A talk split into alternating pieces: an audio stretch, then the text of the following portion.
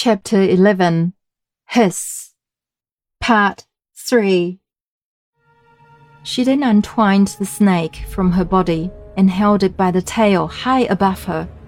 The hideous creature stretched up its head towards the roof of the cavern, which it was just able to reach.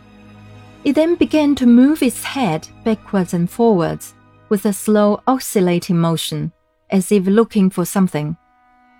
At the same moment, the witch began to walk round and round the cavern, coming nearer to the center every circuit, while the head of the snake described the same path over the roof that she did over the floor, for she kept holding it up.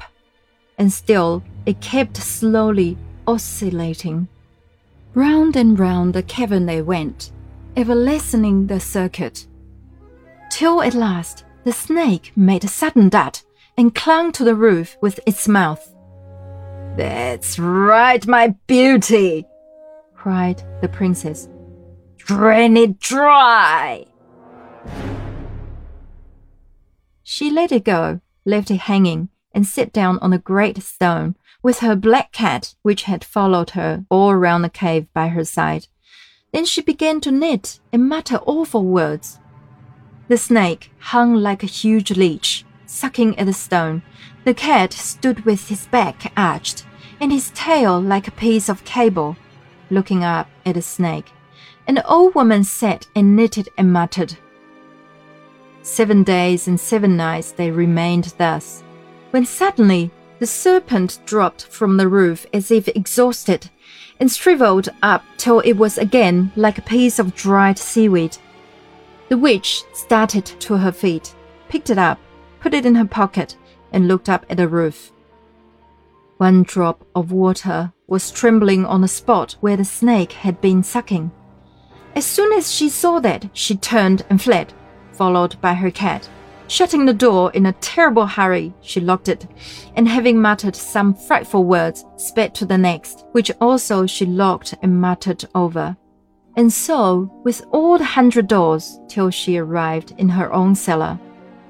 Then she sat down on the floor ready to faint, but listening with malicious delight to the rushing of the water, which she could hear distinctly through all the hundred doors. But it was not enough. Now that she had tasted revenge, she lost her patience. Without further measures, the lake would be too long in disappearing so, the next night, with the last thread of the dying old moon rising, she took some of the water in which she had revived the snake, put it in a bottle, and set out, accompanied by her cat. Before morning, she had made the entire circuit of the lake, muttering fearful words as she crossed every stream and casting into it some of the water out of her bottle. When she had finished the circuit, she muttered yet again and flung a handful of water towards the moon. Thereupon, every spring in the country ceased to throb and bubble, dying away like pulse of a dying man. The next day, there was no sound of falling water to be heard along the borders of the lake. The very courses were dry, and the mountains showed no silvery streaks down their dark sides.